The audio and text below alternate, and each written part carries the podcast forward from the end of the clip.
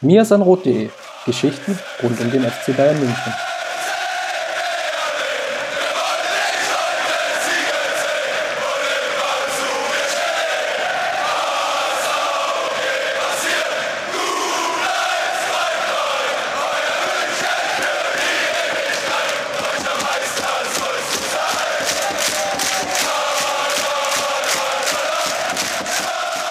Herzlich willkommen zum Mir sein Rot Podcast. Folge 119 steht ins Haus und es kam doch viel früher als erwartet, nämlich wir müssen sprechen über die Niederlage des FC Bayern und die damit auch verbundenen ja, ersten Dämpfer, den Hansi Flick als neuer Bayern-Trainer, Interimstrainer, Übergangstrainer eingesammelt hat, so muss man es glaube ich sagen. Und wenn ich natürlich sage, wir, ihr kennt das Spiel. An meiner Seite Justin, grüß dich. Servus Chris.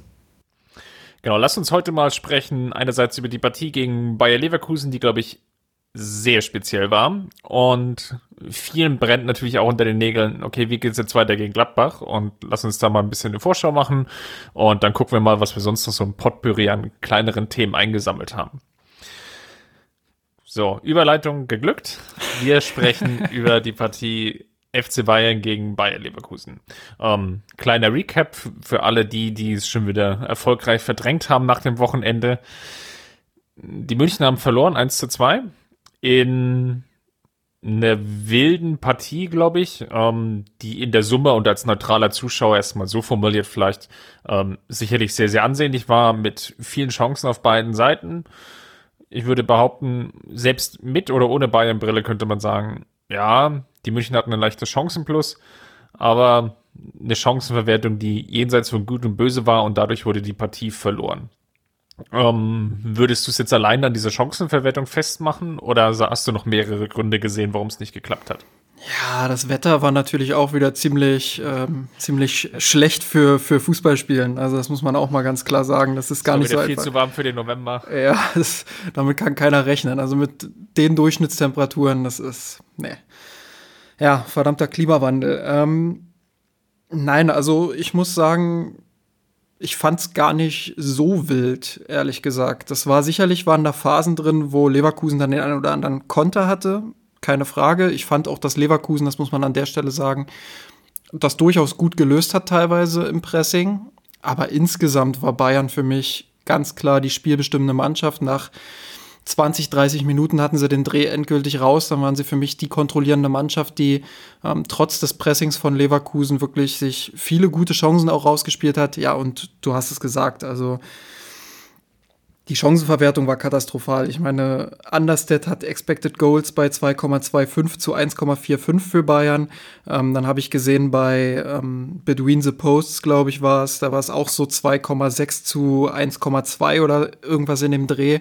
Ähm, und da muss man immer noch dazu sagen, da war beispielsweise die katastrophale Chance nicht mit drin, wo die Bayern mit drei Leuten aufs Tor zulaufen und Serge Gnabry legt dann nach links auf Perisic ab, statt rechts den freien Müller zu bedienen und Lars Bender, ja, der grätscht den Ball dann natürlich sensationell ab. Äh, ja, das, die Chance ist natürlich nicht drin, weil kein Abschluss da war. Ähm, also rein. Ja, also gut, gut, gut, dass du mich nochmal dran erinnert hast, weil ich habe mir schon bei der ersten Wiederholung angefangen, die Augäpfel reinzudrücken. was Schön, machst jetzt Was machst du jetzt mit deinen Ohren, ist die Frage.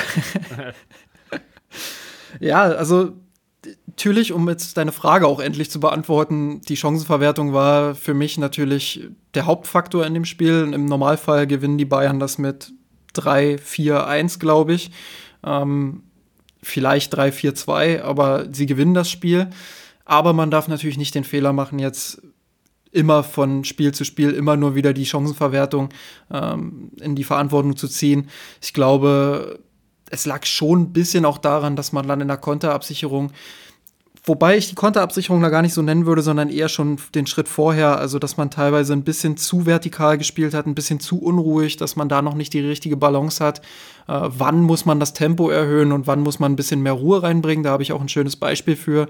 Äh, ich fand, dass nach dem Ausgleich ein bisschen mehr Ruhe gut getan hätte. Die Bayern hatten überhaupt keine Notwendigkeit, sofort auf das zweite Tor zu gehen, auch wenn ich das psychologisch natürlich verstehen kann, dass man vor der Halbzeit gern noch den, den zweiten Treffer gemacht hätte ja, aber dadurch ist man ein bisschen zu hektisch geworden vorne, hat dann einfach einen Ballverlust hergegeben. Äh, dann kommt ein langes Ding nach vorne und Martinez sieht natürlich sehr schwach aus da im Laufduell, aber äh, dazu darfst du es natürlich gar nicht erst kommen lassen. Und das war dann, das sind so die kleinen Szenen, wo ich sage, im Detail muss es da Kritik geben und auch eine Analyse. Aber rein von der Leistung her, glaube ich, kann man wieder sagen, dass es eine gute Leistung der Bayern war.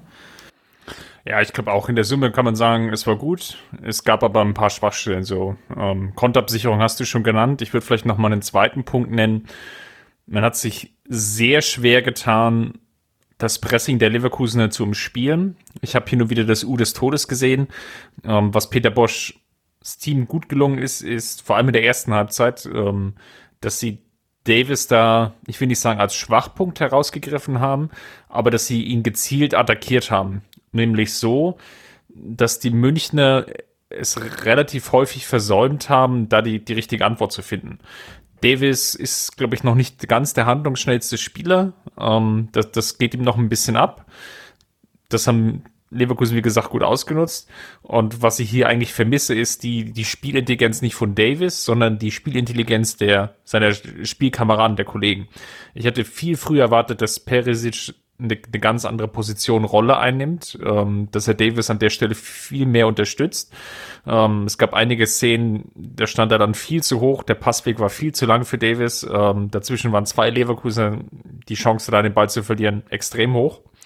Ähm, das hat eine gefühlte Ewigkeit gedauert, bis Perisic erkannt hat, okay, ich muss hier irgendwie anders spielen. Ähm, gleichzeitig natürlich auch im Mittelfeld, wir haben schon häufig hier in dem Podcast gesprochen, dass natürlich die Gefahr besteht, dass Goretzka und Müller sich zu ähnlich sind. Und die haben sich eben auch sehr, sehr hoch positioniert, ähm, wodurch halt Davis ganz, ganz wenig Anspieloptionen hatte. Und ich glaube, das ist so ein Punkt, an dem müssen die Münchner arbeiten. Ähm, vielleicht war da auch das Setting nicht ganz optimal im Sinne von Goretzka, Müller, Peresic. Vielleicht war das halt einer zu viel. Ähm, wenn wir jetzt irgendwie noch einen Grund suchen wollen, würde ich vielleicht auch leicht den Fokus auf die Aufstellung legen, dass es jetzt nicht der perfekte Mix war, den es vielleicht gebraucht hätte für die Spielweise, die Leverkusen an den Tag gelegt hat.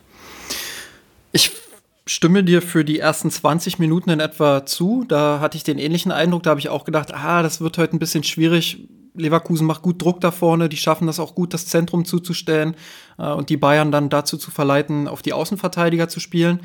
Da würde ich auch Benjamin Pavard so ein bisschen in die Verantwortung nehmen. Der hat auch nicht seinen besten Tag erwischt, hatte den ein oder anderen schwierigen Ballverlust dort mit drin. Ähm, ja, der, der den Bayern nicht gut getan hat. Ja, bei Davies muss man sagen, gerade die Anfangsphase war Vogelwild bei ihm, aber dann hat er sich gut reingefuchst. Und ich finde, das hat auch damit zu tun, dass die Mannschaft sich dann ein bisschen auf dieses Pressing besser ja, eingestellt hat. Ähm, Leverkusen hat natürlich die Idee gehabt, dieses Zentrum zuzustellen. Kimmich wurde teilweise Mann gedeckt. Ähm, dann wollten sie natürlich diese Pässe auch auf die Außenbahn erzwingen und dort dann zupacken. Und ich glaube, das haben sie mit der Dauer des Spiels, also die Bayern haben das mit der Dauer des Spiels besser hinbekommen. Äh, Gerade über die Präsenz auch von Josua Kimmich, der über 90 Pässe, glaube ich, gespielt hat, eine Passquote von 90 Prozent hatte, äh, sieben Torschussvorlagen hatte, davon drei aus dem Spiel heraus, äh, ganz viele Vertikalpässe auch gespielt hat. Und da würde ich dir jetzt auch ein Stück weit widersprechen. Ich glaube, dass auch Goretzka und Müller daran ihren Anteil hatten, die spätestens nach 20 Minuten gemerkt haben, okay, die Mannschaft braucht meine Unterstützung ein bisschen tiefer. Und dann haben die sich auch mal tiefer fallen lassen. Wenn man sich die durchschnittlichen Positionen anguckt, ähm, dann finde ich das gar nicht so weit auseinander von den dreien. War das schon in Ordnung? Und auch wenn ich mir jetzt subjektiv einzelne Szenen nochmal in Erinnerung rufe, dann fand ich, dass gerade Goretzka ähm, das ziemlich gut gelöst hat.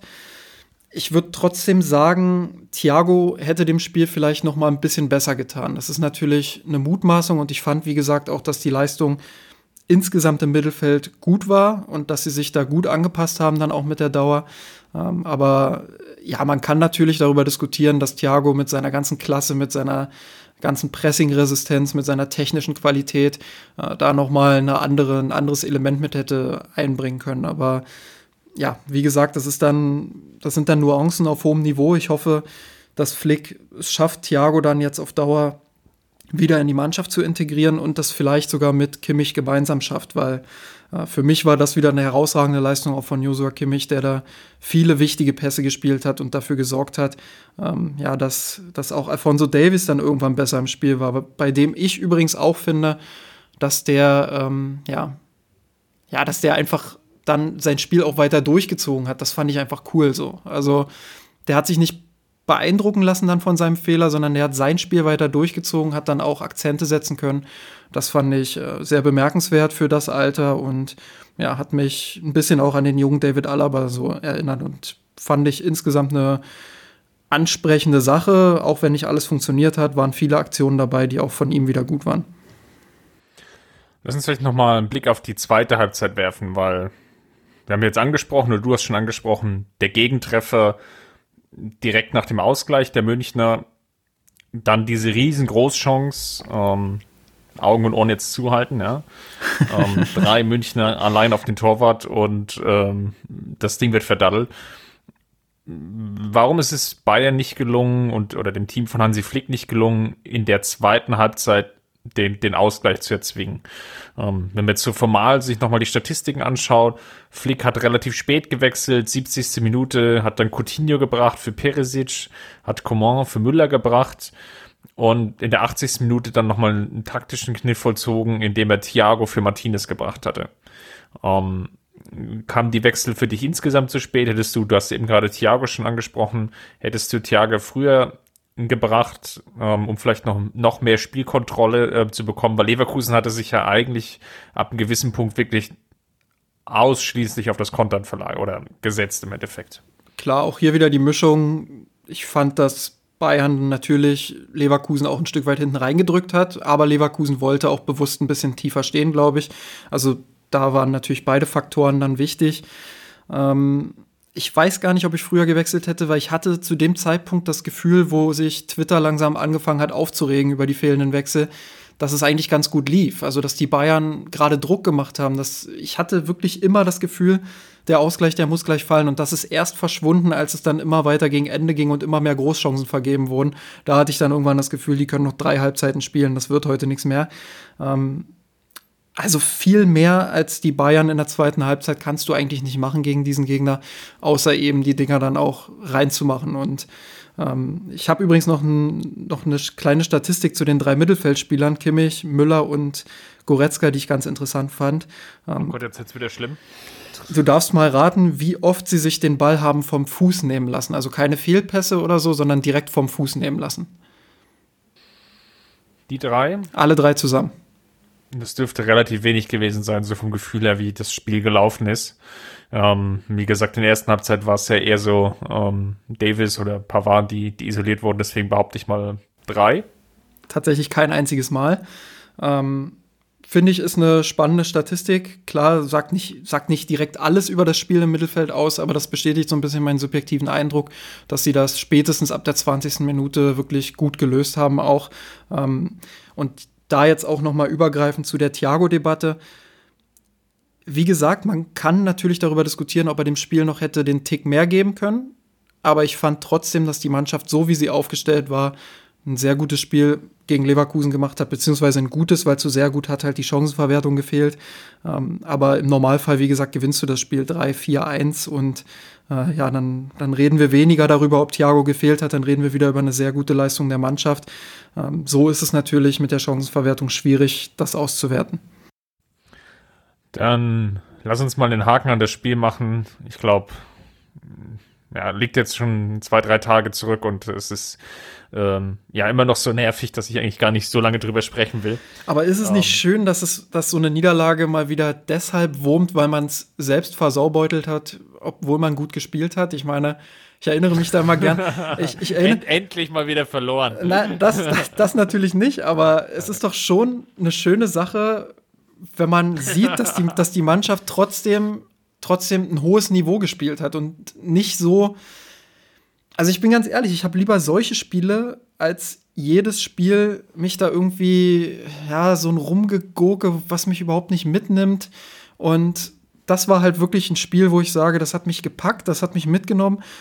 Und das hat auch gezeigt, dass die Mannschaft eine Entwicklung durchmacht. Und das ist das, was ich mitnehme. Klar, die Niederlage, die hat mich auch unfassbar genervt. Und ich glaube, es nervt mich fast sogar noch mehr, wenn man weiß, dass man klar die bessere Mannschaft war. Aber allein dieser Fakt, dass man die bessere Mannschaft war gegen wirklich gutes Leverkusen, dass man wieder einen Schritt nach vorn gemacht hat, das ist für mich die Erkenntnis aus dem Spiel. Und ich glaube, das dürfte auch jedem Mut machen für die kommenden Wochen ich behaupte mal so, und das ist jetzt vielleicht auch die gute Überleitung, was mich eigentlich am meisten gewurmt hatte, ist, ähm, dass man abermals eigentlich so diese Chance, sich sehr, sehr gut hinter Gladbach zu positionieren, verpasst hat. Ähm, und ja, eigentlich künstlich diese ähm, Tabellensituation, diese Gesamtkonstellation Bundesliga am Leben hält ähm, und natürlich sich jetzt auch selber unter Zugzwang bringt für die Partie gegen angesprochenes Gladbach. Gladbach hat jetzt 28 Punkte, die Münchner 24. Ich, ich will nicht sagen, dass da eine Vorentscheidung fällt, wenn das Spiel jetzt verloren geht, ähm, aber es verkompliziert natürlich die, die Situation. Ähm, sollten die Münchner eben nicht gewinnen. Und das leitet eigentlich ganz gut zur Frage ein, ähm, was müssen denn die Bayern besser machen, dass es ähm, ja vom Ergebnis her anders wird? Und jetzt sagt nicht die Tore machen. Die Tore machen.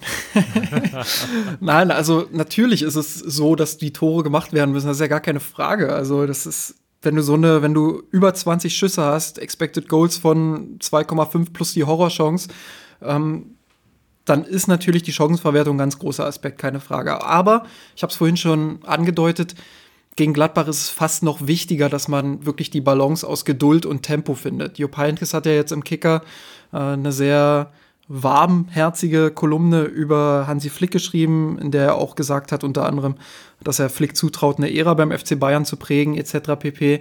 Ähm, das fand ich alles weniger spannend, wo ich sage, okay, das ist jetzt ein bisschen hochgegriffen, ein bisschen zu schnell auch alles. Aber die Beobachtung, die er getätigt hat, ähm, dass die Mannschaft taktisch gerade extreme Fortschritte macht. Die fand ich interessant. Und er hat noch einen ganz spannenden Satz dazu gesagt, nämlich, ähm, dass man ein Gefühl haben muss. Also Ballbesitz, Fußball, das ist immer so ein großer Begriff, der eigentlich nicht viel sagt. Es geht eigentlich um Ballzirkulation und darum, aus dieser Ballzirkulation heraus in den richtigen Augenblicken das Tempo anzuziehen. Und ich glaube, das ist der Fokus auf, oder das ist der Kern der Sache einfach. Da müssen die Bayern noch ein besseres Gespür dafür finden, wann müssen sie das Tempo anziehen und wann tut dem Spiel eben mehr Ruhe gut. Und wenn sie gegen Gladbach wieder zu sehr in diese Vertikalität reinkommen, in diese alten Muster, sage ich mal, jetzt der letzten Monate, dass sie zu schnell den Ball nach vorne bringen wollen, dass sie zu schnell den Pass in die Tiefe suchen, dann glaube ich, kann es gegen Gladbach durchaus zu Problemen kommen, weil die sind im Umschaltspiel, würde ich sagen, noch mal eine Nummer schärfer als Bayer Leverkusen. Ähm, die spielen herausragenden Fußball jetzt unter ihrem neuen Trainergespann mit Marco Rose und äh, René Maric unter anderem. Und da müssen die Bayern extrem vorsichtig sein. Keine einfachen Ballverluste in Ballnähe, immer genügend Spieler haben, um sich auch gegenseitig zu unterstützen und, und um auch direkt ins Gegenpressing zu kommen. Ähm, da wird das Hauptaugenmerk liegen müssen für Flick, glaube ich. Was Gladbach, glaube ich, diese Saison sehr gut macht, ist ja, du hast es jetzt angesprochen, schon die Balance. Ich würde es jetzt einfach auch mal nennen, die Vertikalität, die sie dann zum Teil an den Tag legen können, nämlich so schnell dann über gute Positionierung nach, nach vorne zu sich zu kombinieren. Ich glaube, gegen Freiburg hat man es ganz gut gesehen. Auf Twitter ist dazu auch ein schönes Video rumgegangen. Ich glaube, nach einem Einwurf, ähm, wie sie sich dann erst so leicht hintenrum den Ball zu spielen und dann einfach die Lücke im Zentrum erkennen und dann sich über vier, fünf Pässe wirklich ähm, bis ins, äh, ja, in dem Strafraum kombinieren, wo sie eine 2 auf 1 Situation zum Torwart haben, wo sie, glaube ich, in, innerhalb von zehn Sekunden die komplette Mannschaft überspielt haben. Und die Gefahr ist jetzt einfach da. Ähm, das hat das Spiel gegen Leverkusen, glaube ich, auch ganz gut gezeigt, dass natürlich jetzt Hansi Flick sich überlegen muss, ähm, ja, welche Kniffe er da dagegen jetzt vornimmt, dass halt solche Situationen nicht passiert. Du hast jetzt gesagt, du brauchst natürlich einen gewissen Mittelfeldfokus. Ähm, nach der Partie gegen Leverkusen tue ich mich schwer, ob Alaba Martinez vielleicht noch das richtige Duo ist. Ähm, vielleicht könnte man Alaba Boateng mal probieren.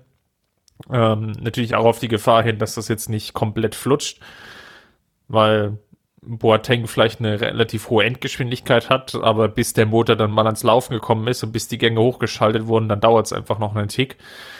Und man hat es, glaube ich, auch in der Champions League gesehen.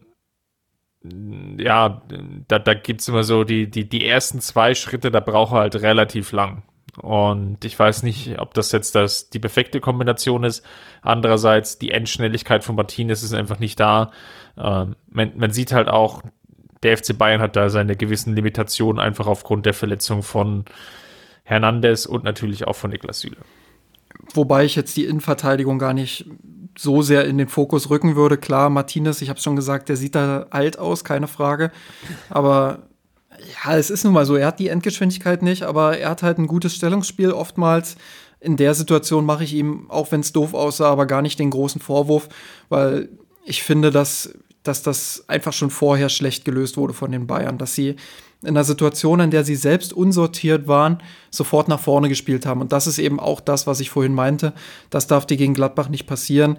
Ähm, die immer genügend Spieler auch in Ballnähe haben, die eine sehr hohe Kompaktheit aufweisen, ähm, die, die gut im Gegenpressing auch sind. Und da wird halt viel darauf auf, äh, ankommen, auch diese Situation dann aufzulösen. Wenn sie in engen Räumen unter Druck stehen, dann das Spiel zu verlagern und mit dem Platz dann äh, was zu machen. Ich glaube, das ist der Schlüssel grob erklärt, ähm, um Gladbach dann auch zu schlagen. Und ich glaube, da muss man auch gar nicht so viel Angst vor dieser Qualität haben, die Gladbach ohne Frage mit Ball hat. Ich meine 32,93 Expected Goals. Ähm, das ist der zweithöchste Wert in der Bundesliga nach Understat. Ähm, die Bayern sind ein bisschen besser mit 34,26. Ähm, ja, also das sind schon die beiden Mannschaften, die offensiv vielleicht mit Leipzig noch gemeinsam derzeit am stärksten sind in der Bundesliga, die auch also wenn man jetzt Gladbach sieht, was die auch für eine individuelle Klasse da vorne haben, allein Breel Embolo, der ja wirklich eine herausragende Form im Moment hat. Aber Gladbach hat eben auch einen Expected Goals Against Wert von 19,87. Die lassen hinten auch das ein oder andere zu. Und deshalb glaube ich, ja, dass die Bayern durchaus in der Lage sind, ja, auch den Gladbachern dann da hinten weh zu tun. Und wie gesagt, diese engen Situationen dann auch aufzulösen und mit den Seitenverlagerungen ihre schnellen Spieler und auch Robert Lewandowski in Szene setzen zu können. Ich würde vielleicht, wenn wir schon bei Aufstellungshinweisen für Hansi Flick sind, der uns ja sicherlich zuhört, ähm, an der Stelle moin Hansi, ähm, ja, ich würde vielleicht probieren, Thiago reinzubringen, entweder für Goretzka oder Müller. Ich habe es vorhin gesagt, die drei haben das gut gelöst gegen Leverkusen. Aber ich kann mir schon vorstellen, dass Thiago gerade in diesen engen Situationen dann noch mal ähm, einen Tick mehr bringen kann, dem Spiel noch mal ein bisschen was geben kann.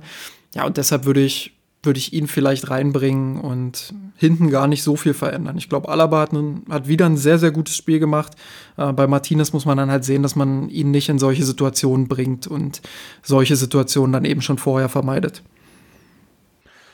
Vielleicht noch als Ergänzung, weil du jetzt schon angesprochen hast, dass sich Gladbach schwer tut, ähm, ja, Chancen der Gegner zu verhindern. Das liest sich auch ganz gut ab, wenn man mal schaut, gegen wen haben sie denn eigentlich schon gespielt. Und ähm, ja, in der aktuellen Tabelle haben sie sowohl Leipzig, die Tabellenzweiter sind gespielt, zu Hause 1 zu 3 verloren. Ähm, gegen Schalke, das war eine 0 zu 0. Und sie haben sogar schon zweimal gegen Borussia Dortmund gespielt, nämlich einmal in der Liga und einmal im DFB-Pokal und ähm, haben dort ebenfalls beide Spiele verloren. Ähm, Freiburg jetzt vom vergangenen Wochenende als Tabellensechster war jetzt die erste Partie, die sie wirklich jetzt ähm, ja, siegreich bestreiten konnten ähm, gegen ein Team, was jetzt formal oben in der Tabelle drin steht. Ähm, aber gerade Fokus auf Leipzig, Schalke, Dortmund, ähm, dann ist natürlich auffällig, dass da vielleicht die Balance noch nicht vollends da ist, ähm, dass da vielleicht auch im Kader die Qualität etwas fehlt, ähm, um dann auch gegen die ganz Großen zu bestehen, wollen wir es hoffen, dass sich das auch dann so bewahrheitet gegenüber den FC Bayern. Was sagt denn dein Bauchgefühl? Also an der Stelle natürlich auch noch mal die Entwicklung bei Gladbach. Keine Frage, absolut positiv, aber natürlich auch völlig normal, dass das ein oder andere noch nicht funktioniert. Aber jetzt bin ich gespannt auf dein Bauchgefühl. Ah, vom, vom, vom Feeling her habe ich eher ein schlechtes Gefühl. ähm, ja, ich, ich, ich habe ja schon ein paar Lenzer auf der Uhr und ich kenne einfach, die, die Partien gegen Gladbach waren nie einfach. Ähm, letzte Saison war die, die Ausnahme, als ja, Dieter Hacking da wirklich sehr, sehr große Probleme hat in der Phase, als die, die Münchner kamen und ähm, das war die, die, die komischste Partie gegen Gladbach überhaupt. Ich erinnere mich, glaube ich, gar nicht mehr so richtig an, das was 5-1? Ja, irgendwie so. Und das waren, glaube ich, gefühlt noch mehr Torchancen als ähm, in der Partie jetzt gegen Leverkusen und das will eigentlich schon was heißen. Also kurzum, ähm, ja, gegen Gladbach immer schwierig. Ich will nicht sagen, mit einem Unentschieden wäre ich zufrieden. Ähm, die, die Situation, in der der, der FC Bayern jetzt ist. Ne? Es ist ein fragiles Gebilde, das sollten wir, glaube ich, nicht vergessen. Und ja, jetzt muss einfach mal geguckt werden, hm, wie das jetzt im Endeffekt vom, vom gesamten Spielverlauf ist. Danke, Herr Kovac. wunderbar, wunderbar drumherum gedrückt. Ich versuche es mal ein bisschen klarer. Ich sag, die Bayern werden das Spiel gewinnen. Sehr gut. Ähm, jetzt haben wir schon so viel über die Trainer gesprochen. Lass uns mal schauen. Ähm, du hast Erfahrungen auch äh, vom Patreon mitgebracht. Dort könnt ihr uns gerne unterstützen unter patreon.com. Dort wurden wir nämlich gefragt, was wir eigentlich von diesen ganzen Trainern halten, die gerade vor allem durch die Boulevardpresse geistern. Und da wurden jede Menge Namen genannt, ähm, die jetzt in der Verlosung sind. Witzigerweise hat sich ja auch Tottenham ähm, von Pochettino getrennt. Also er hat auch das, das 2 zu 7 Spiel nicht überlebt, ganz, ganz ähnlich wie Nico Kovac. Lass uns vielleicht mal einmal durch die Namensliste durchblättern und jeder sagt mal so in, in drei, vier Sätzen vielleicht, was wir von dem Trainer halten, ähm, wo die Vorteile liegen, vielleicht Einsatzvorteile, Einsatzrisiken und vielleicht noch so die Wahrscheinlichkeit, die wir aktuell sehen, dass er kommt. Ähm, fangen wir mal mit dem Namen an, der schon sehr, sehr lange eigentlich im Umfeld des FC Bayern rumgeistert, nämlich Thomas Tuchel. Ähm, großer Vorteil ist seine Fußballphilosophie, die gut zum FC Bayern passt. Der, ja, die, die, dieser ganze Ballbesitzfußball, ich glaube, das passt sehr gut zu den Bayern und deshalb kann ich mir sogar vorstellen, dass er auch mit seinen negativen Aspekten, zu denen ich dann jetzt komme, äh, durchaus ein nächster Van Gaal werden könnte, nämlich, das ist dann der negative Aspekt, Aspekt, er ist menschlich natürlich schwierig, hatte jetzt bei Mainz Probleme, bei Dortmund Probleme, bei PSG soll es jetzt auch wieder Probleme geben. Das lässt mich ihn zunehmend kritischer sehen und deshalb weiß ich nicht, inwiefern der FC Bayern zu solchem, solch einem Abenteuer bereit ist. Ach so, und äh, Wahrscheinlichkeit, ich halte die Wahrscheinlichkeit für sehr hoch, weil ähm, Rummenige mag Tuchel, Salihamidzic war 2018, glaube ich, als es um die Trainerdiskussion ging, auch für Tuchel. Und deshalb kann ich mir durchaus vorstellen, dass er intern, sollte er denn zu haben sein, der Favorit ist, deutschsprachig, ja, kennt die Bundesliga etc. pp. Jetzt hast du so viel schon vorweggenommen. ich ergänze mal mm, und bringe noch so einen Satz rein wie taktisch extrem variabel kann auch mit verschiedenen Spielertypen umgehen. Hat bei Dortmund zum Beispiel auch extrem junge Talente ähm, mit reingebracht, wie zum Beispiel Weigel. Ähm, auf der negativen Seite natürlich das, was du jetzt im Endeffekt auch schon angesprochen hast. Es, es gibt natürlich die Gefahr, dass die Menschenführung nicht gut ist und ähm, das wird immer wieder angesprochen, was ein Problem war in ähm, in Mainz, in Dortmund. Ähm, man hört es immer nur so hinter vorgehaltener Hand und das ist sehr schwer zu beurteilen, ähm, wie viel davon ist Wahrheit und ähm, wie viel ist wirklich Realität. Ähm, Wahrscheinlichkeit halte ich mm, für mittelhoch ein, ehrlich gesagt. Er steht halt unter Vertrag bei PSG. Ähm, es wird sehr davon abhängig sein, wie die Saison verläuft. Und ich kann mir bei Tuchel auch vorstellen, dass er noch ein Jahr Sabbatical danach einlegt, um um etwas runterzukommen von dem High-Life-Jet-Set-Leben in Paris. Deswegen würde ich mal sagen 40 Prozent. Der nächste Name. Ach so, ähm, wenn wir Prozente nennen sollen, dann versuche ich es mal mit, äh, mit 60 Prozent. Okay. Um, ähm, am Ende muss es jetzt nicht unbedingt 100 Prozent sein, ja, sondern Nur, nur, nur, dass wir nicht, Reiner äh, Selbstschutz. Reiner Selbstschutz, nicht, dass dann irgendwie die Mathematiker wieder um die Ecke kommen und sagen, hier, Fußball ist keine Mathematik. um, ähm, ich mache mal weiter mit Erik Den Haag. Um, ähnlicher Fall wie Tuchel, würde ich sagen. Um, bringt Spielverständnis mit, hat ein eigenes Spielsystem, hat den Stallgeruch, den er mitbringt. Das sind sicherlich die positiven Aspekte. Ähm, wo ich mir Sorgen mache, ist, ob sein System vielleicht ein Hauch zu holländisch ist. Was meine ich damit? Ähm, dass er zu sehr in Offensive denkt und zu wenig in Absicherung. Ähm, wenn man so Spiele auch in der Champions League von Ajax sieht, dann sind die zum Teil vogelwild. Ähm, unlängst ja auch die Partie gegen ähm, Chelsea zu nennen, 4 zu 4. Das kommt bei ihm relativ häufig vor. Natürlich liegt das auch vielleicht an der individuellen Qualität der Spieler, keine Frage. Nichtsdestotrotz neigt er als Trainer dazu, das ein oder andere wilde Ergebnis zu haben, weil er ähm, natürlich sehr, sehr offensiv denkt. Wahrscheinlichkeit würde ich dennoch als hoch einschätzen, ähm, fast sogar noch leicht höher als Tuchel und ich sehe da so 50% Wahrscheinlichkeit. Hm, würde ich gar nicht mehr so viel ergänzen. Vielleicht noch bei den positiven Aspekten, dass auch er sehr bekannt dafür ist, junge Talente zu fördern. Junge Spieler, also bei Ajax hat er natürlich auch eine gute Basis, äh, viele junge Spieler reingeworfen, die auch wirklich top entwickelt. Gut, De Licht weiß ich jetzt gar nicht. Ich glaube, den hat damals jemand anderes bei Ajax etabliert, aber den hat er super weiterentwickelt.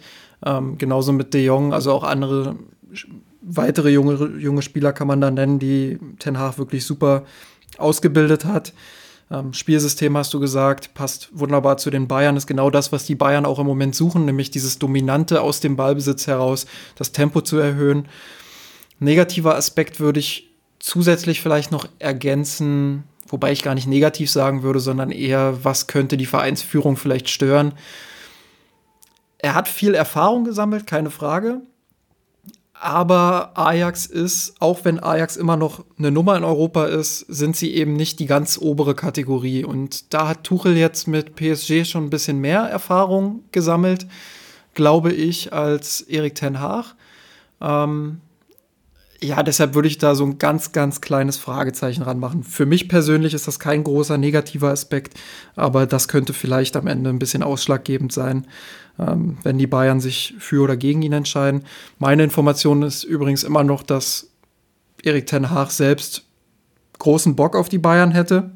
Also das wird sich sicherlich auch bis nach München durchsprechen. Ähm, Wahrscheinlichkeit sehe ich aber ein kleines bisschen geringer als bei Tuchel.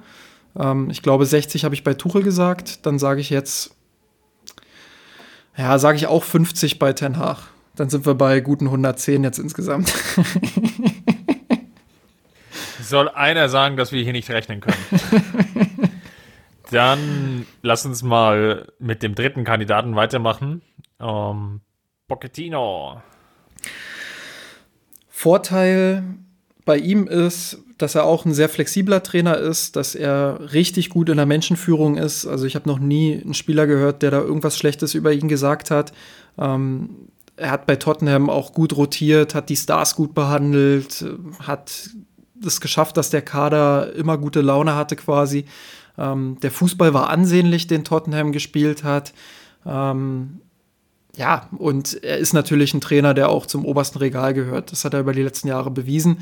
Ähm, Nachteil ist, er müsste so ein bisschen beweisen, dass er, dass er es auch bei den Bayern könnte, die durchaus einen anderen Kader haben als Tottenham, die einen anderen Fußball spielen. Ich glaube, er ist nicht ganz das, was die Bayern suchen, nämlich ein Trainer, der dominanten Ballbesitzfußball spielen lässt. Ähm, ähm, ich glaube, das ist so ein bisschen das, was er noch beweisen müsste. Er hat in seiner Karriere sehr flexibel agiert, hat sich gut auf seine Mannschaften angepasst, ähm, hat sicherlich auch in Ballbesitzphasen gezeigt, dass seine Mannschaften da ein bisschen was können.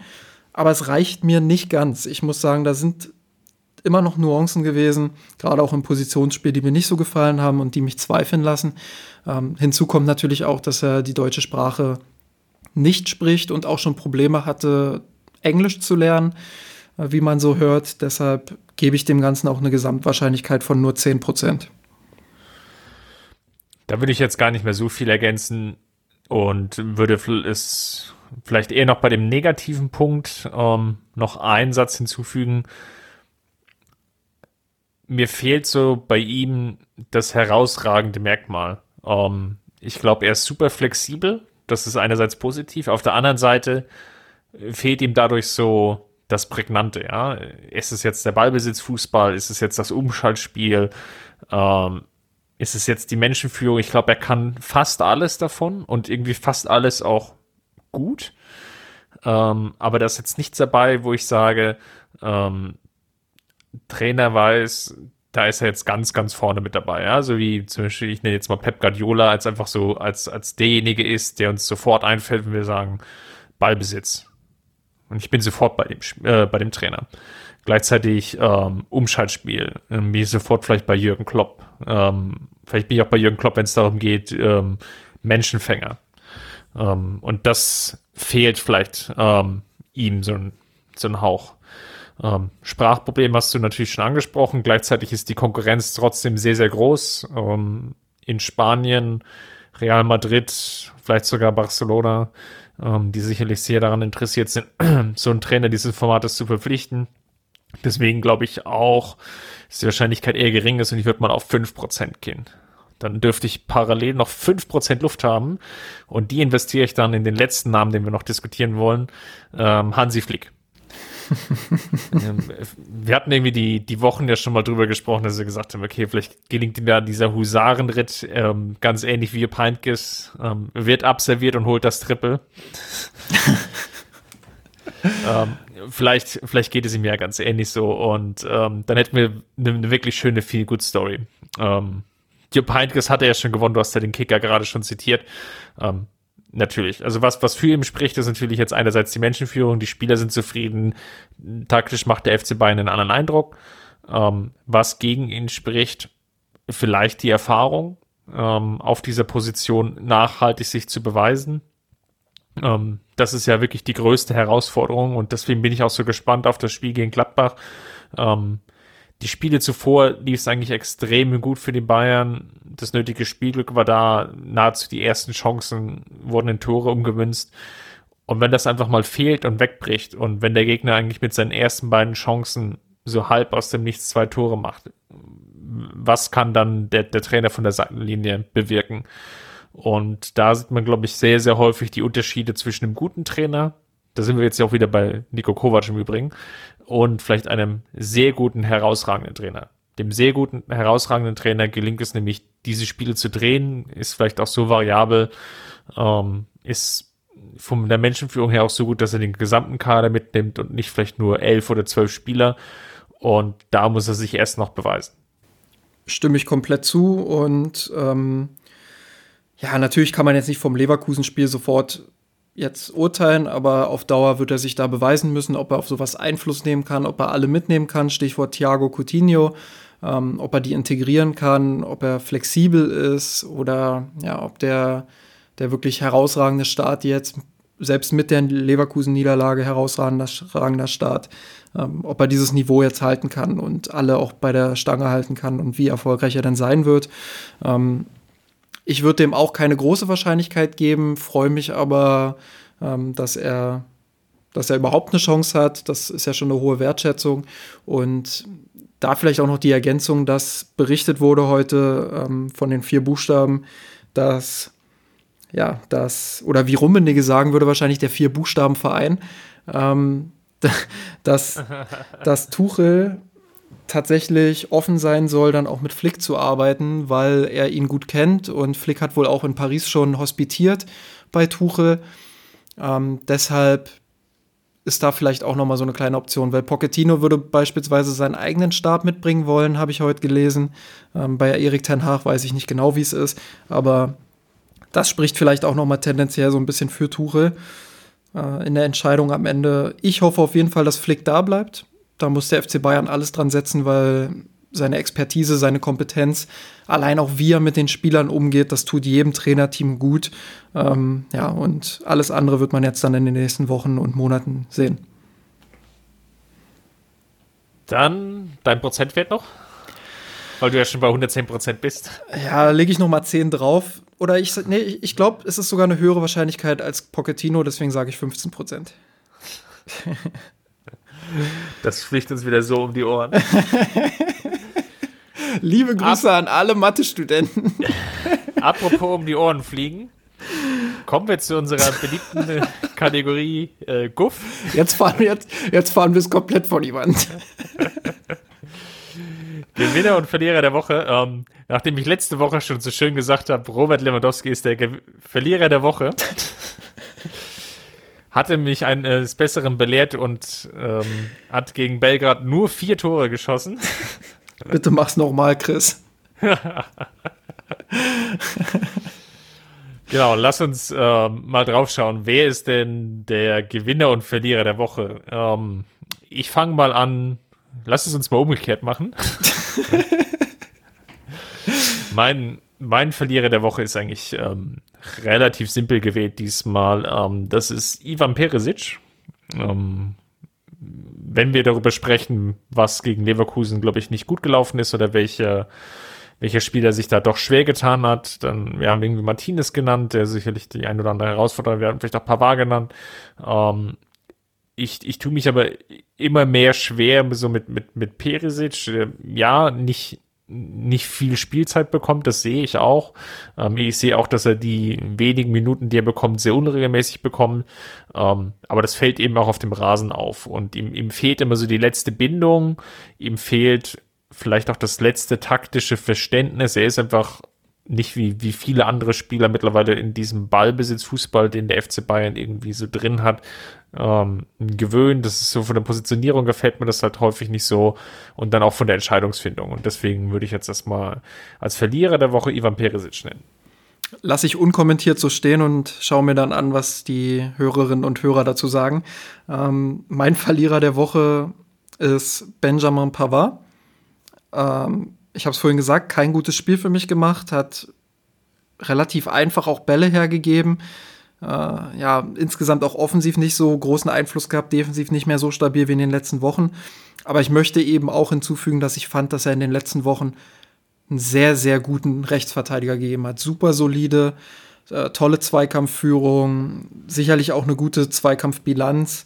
Ich fand, dass er sehr beruhigend auch auf das Spiel wirkte, dass er im Passspiel sicher war.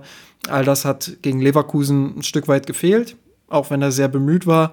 Und deshalb ist er mein Verlierer der Woche. Dann hast du jetzt das Vorrecht bei dem Gewinner der Woche. Gewinner der Woche ist für mich David Alaba, der als Innenverteidiger, aber auch vorher schon als Linksverteidiger mittlerweile ja, seine Form wiedergefunden hat, glaube ich. Ich dachte, du sagst jetzt sowas wie, ähm, er ist jetzt Vater geworden und damit hat er auch gezeigt, dass er liefern kann, aber.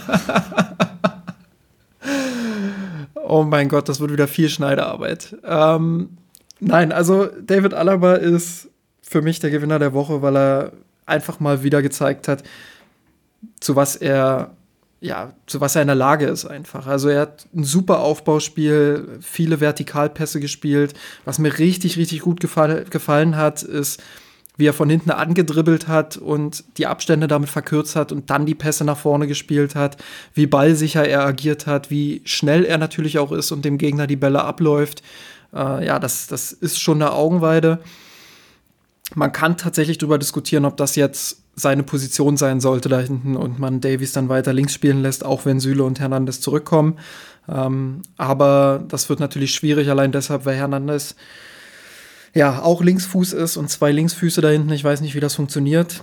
Das wird sich dann alles erst zeigen, wenn er wieder fit ist nächstes Jahr. Aber mindestens für die Hinrunde äh, sollte man weiter mit David Alaba da hinten spielen, der mir sehr, sehr gut da gefallen hat und für mich der Gewinner der Woche ist. Mein Gewinner der Woche ist der Notnagel. Thomas Müller. Ähm, und zwar, eigentlich habe ich das Ganze dir zu verdanken. Ähm, weil du hast nämlich heute auf Twitter geteilt eine schöne Statistik ähm, des Thomas Müller im Kalenderjahr 2019, was sich ja langsam dem Ende neigt, mit 20 Torvorlagen so ja europaweit ähm, Spitze ist, zusammen mit einem gewissen Kevin de Bruyne. Und das zeigt nochmal, welche enorme Qualität Thomas Müller hat was man immer leicht unterschätzt. Und wir haben ihn auch, glaube ich, hier in dem Podcast schon das eine oder andere Mal abgeschrieben und dann, dann schaut man irgendwie in so ein Statistikblatt und dann ist dann, hat man sich verwundert die Augen und ja, die, die Statistik bestraft einen dann ähm, für das, was man vielleicht offensichtlich gar nicht mal so ja, wahrnimmt, dass Thomas Müller nämlich noch ein ganz guter Fußballspieler ist.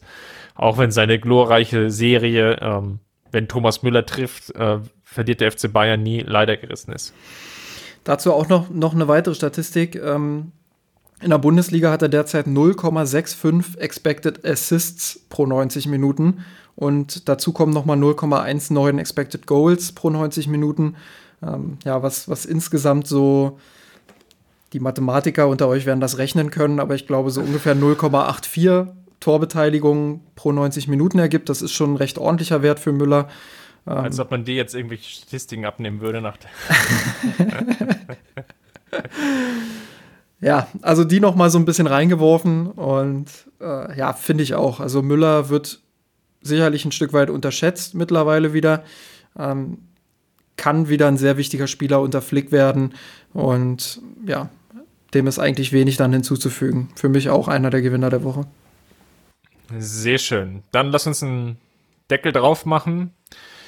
Ich freue mich mit dir über die Partie gegen Gladbach zu sprechen, Anfang nächster Woche. Dann können wir den Finger in die Wunde legen. Wir hatten ja jetzt dieses Mal das Glück, dass, und vielleicht Hansi Flicker hat auch das Glück, dass er sich eine Woche jetzt ähm, dediziert nochmal darauf vorbereiten kann auf die Partie. Ähm, umso gespannter bin ich, was im Endeffekt bei rauskommt. Ich sag, wie immer, es war mir ein Fest mit dir. Die, das innere Blumenpflücken. diese, diese Stunde mit dir zu verbringen. Falls es euch auch gefallen hat beim Zuhören, ähm, hinterlasst uns gerne einen Kommentar auf Twitter, ähm, im Blog, kreidet uns gerne wieder an, wenn wir beim Gewinner und Verlierer der Woche wieder so völlig daneben lagen. ähm, wir freuen uns da auf euren Input. Ja, Patreon habe ich schon genannt, ähm, unterstützt uns da gerne. Ähm, hinterlasst Justin und, und mir ein kleines Weihnachtsgeschenk, das würde uns sehr freuen. Von daher, macht's gut. Servus. Servus, bis nächste Woche gewonnen, mit ohne Kommen, der Haien hat's gemacht. Ich hab geträumt von dir, von unserer Welt Nacht. Wir haben den Kampf gewonnen, mit ohne Kommen, der Haien hat's gemacht. Ich hab geträumt von dir, von unserer Welt Nacht. Wir haben den Kampf gewonnen, die Tod erkommen, der Haie.